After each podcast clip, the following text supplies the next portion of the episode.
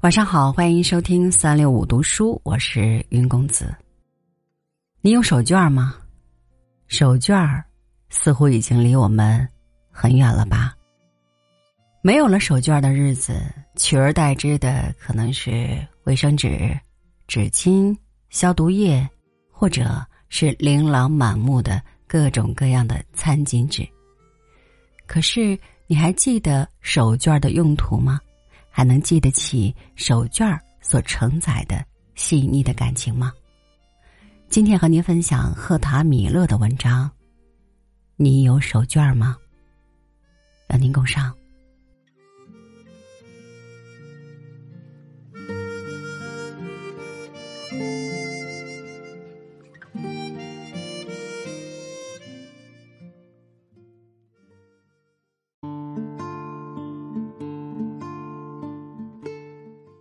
你有手绢吗？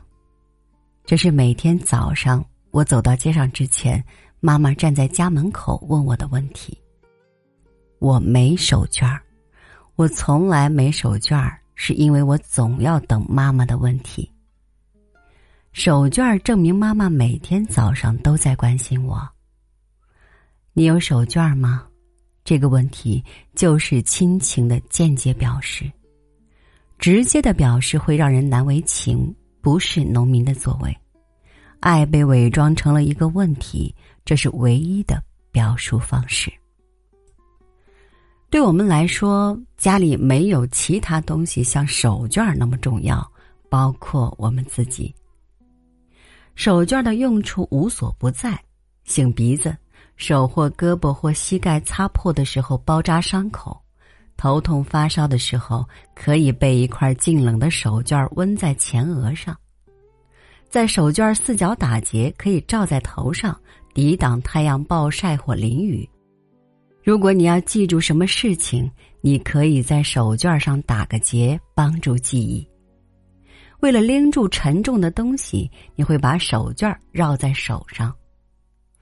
在老家的村子里，如果谁家死了人，会立刻在死人下巴上绑一块手绢儿，这样尸僵的时候，他的嘴巴就可以闭紧。在城里呢，如果有人在路边倒闭，过路人总会拿一块手绢儿盖住他的脸，这样一来，手绢儿就成了死人的第一个安息之所。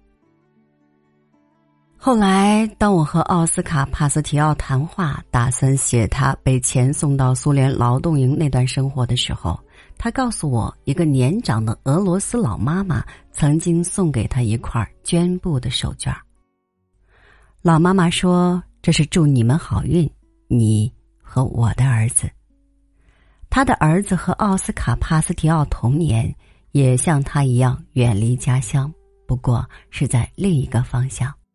老妈妈说，他儿子是在另一个劳动营里。奥斯卡·帕斯提奥曾经去敲他的门，像是一个饿得半死的乞丐，想用一块煤换点吃的东西。他让他进屋，给他喝了热汤。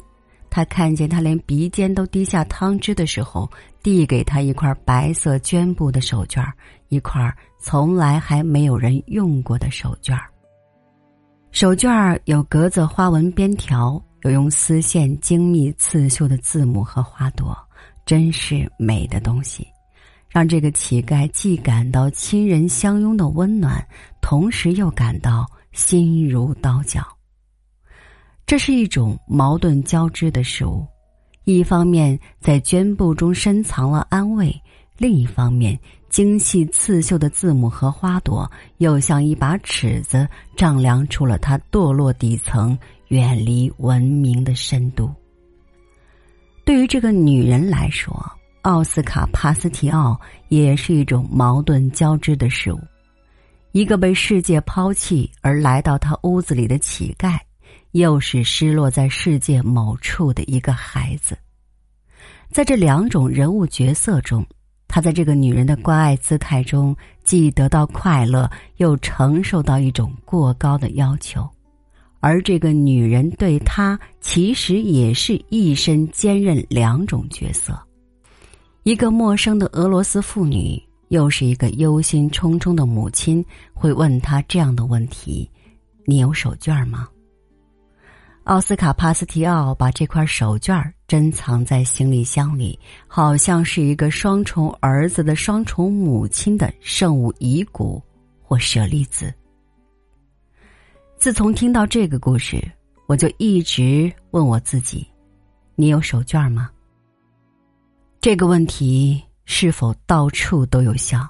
它是否在冰冻与解冻之间的雪光闪耀中，也能向整个世界展开？